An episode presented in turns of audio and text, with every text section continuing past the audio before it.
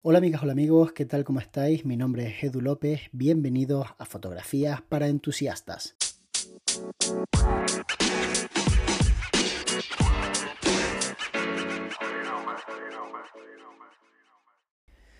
Si estás escuchando este podcast es porque has escuchado el episodio 1 y el episodio 2 de cómo conseguir que tus imágenes luzcan más nítidas. Así que estamos ya en la fase de edición abrimos nuestro software, obviamente hemos hecho nuestra fotografía en formato RAW y notamos que el formato JPG de la cámara es más nítido que el formato RAW. Y para mucha gente es una gran decepción, porque no entienden qué tienen que hacer en la imagen para conseguir ese nivel de nitidez que me da el JPG. Y es que el JPG es un archivo que ya está terminado, es un archivo que la cámara procesó por ti. Y ojo que para mucha gente, con su nivel mediocre de edición de imágenes, el JPG es mejor opción que el RAW, sobre todo porque las cámaras actuales nos permiten modificar ese JPG y pedirle un poco a la carta, a nuestra cámara, cómo queremos que sea. Así que para muchos fotoperiodistas, por ejemplo, el JPG es una opción más que válida sobre todo si utilizas una cámara que tenga pues todas las opciones que tiene la cámara de Fuji, en donde puedo elegir la nitidez con la que quiero trabajar, en donde puedo elegir el perfil de color, la saturación, la curva, las altas luces, las sombras, el rango dinámico, todo eso lo puedes elegir para el JPG. Así que puedes conseguir que tu imagen directamente en JPG salga de la cámara como si estuviese completamente editada, incluso con grano. Y todo eso simplemente disparando desde la cámara. Así que ojito con el JPG porque realmente hoy en día y teniendo en cuenta hacia dónde van nuestras fotografías puede ser maravillosa opción.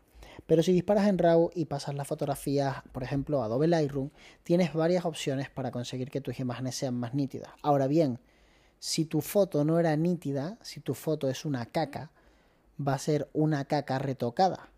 No va a ser de repente una obra maestra. Entonces quédate con que si no haces bien las cosas, como hablamos en el episodio 1 y 2 de esta serie de podcast, no vas a conseguir imágenes nítidas. Pero si tú has hecho todo lo que hemos dicho en el 1 y en el 2 y te enfrentas a la edición de una imagen y le quieres que sea completamente nítida, necesitas hacer varios procesos. El primero, pues tienes que trabajar correctamente el contraste a nivel general en la imagen. Las imágenes más contrastadas son imágenes más nítidas. Lo segundo, puedes, si quieres, y yo te lo recomiendo personalmente, utilizar el valor de textura de forma positiva, o sea, añadir textura a la imagen. La textura básicamente es contraste en una zona muy pequeñita, a nivel micro, mientras que cuando trabajamos con claridad también le estamos aportando contraste a la imagen, pero en zonas un poco más amplias. Y finalmente, cuando trabajamos con borrar neblina, lo estamos haciendo en zonas todavía más amplias. De tal forma que yo personalmente te recomendaría que trabajaras más con textura que con los otros dos valores, aunque tengo que reconocer que borrar neblina funciona muy bien porque el Lightroom lo que hace es analizar la imagen y en las zonas donde considera que debería haber más contraste, meterle más contraste y proteger las otras zonas, mientras que la claridad en realidad lo que hace es irse a los bordes y meterle contraste un poco como si fuera un pintor de brocha gorda. De hecho, creo que de los tres es el peor de los controles.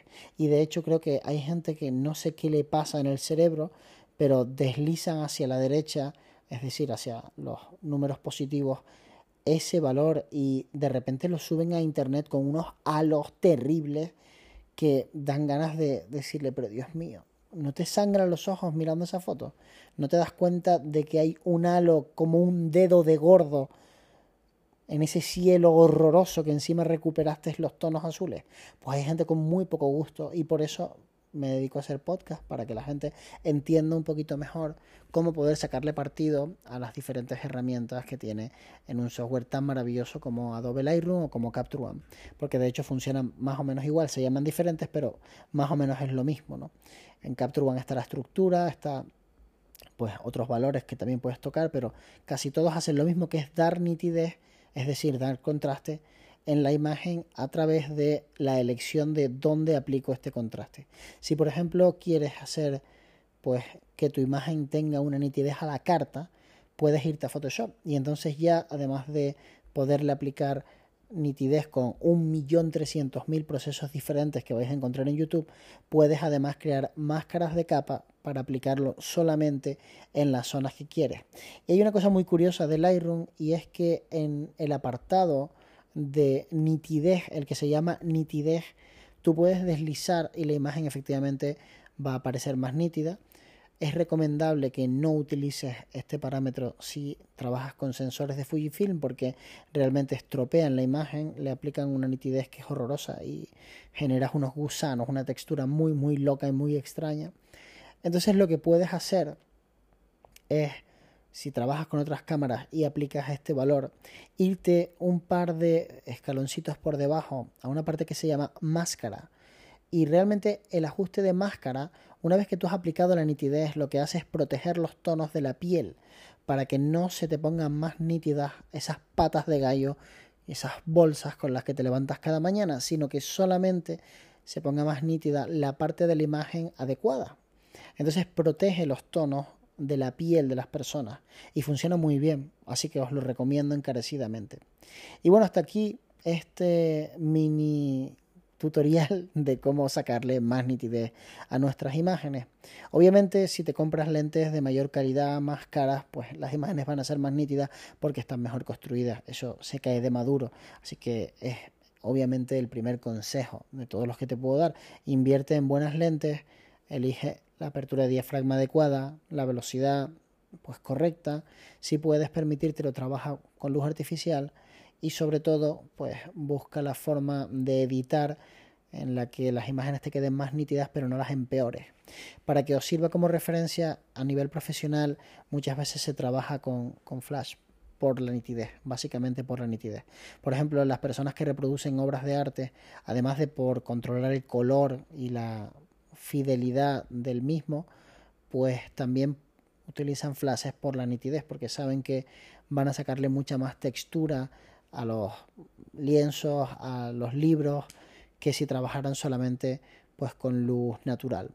Espero que te haya gustado mucho esta serie de cómo sacarle más nitidez a tus imágenes, que ahora ya pues no tengas drama y ya puedas ir a por todas a que tus imágenes sean increíbles. Si te apetece invitarme a un café, te lo agradecería porque son las 2 de la mañana mientras estoy grabando este podcast y estoy ahora mismo que me caigo no, fuera broma, si te apetece invitarme a un café, puedes hacerlo en el link que aparece en la descripción de este podcast. Yo estaré mil veces agradecido. Y si no, no pasa absolutamente nada. Lo más importante es que lo disfrutes, que te acompañe cada mañana y si quieres y te mola, pues que se lo comentes a alguien a quien también le pueda gustar este tipo de contenido, porque al final pues compartir es gratis y es una de las cosas que más ayudan a todos los que nos ganamos la vida creando contenido. Así que nos vemos muy pronto. De hecho, nos vemos mañana.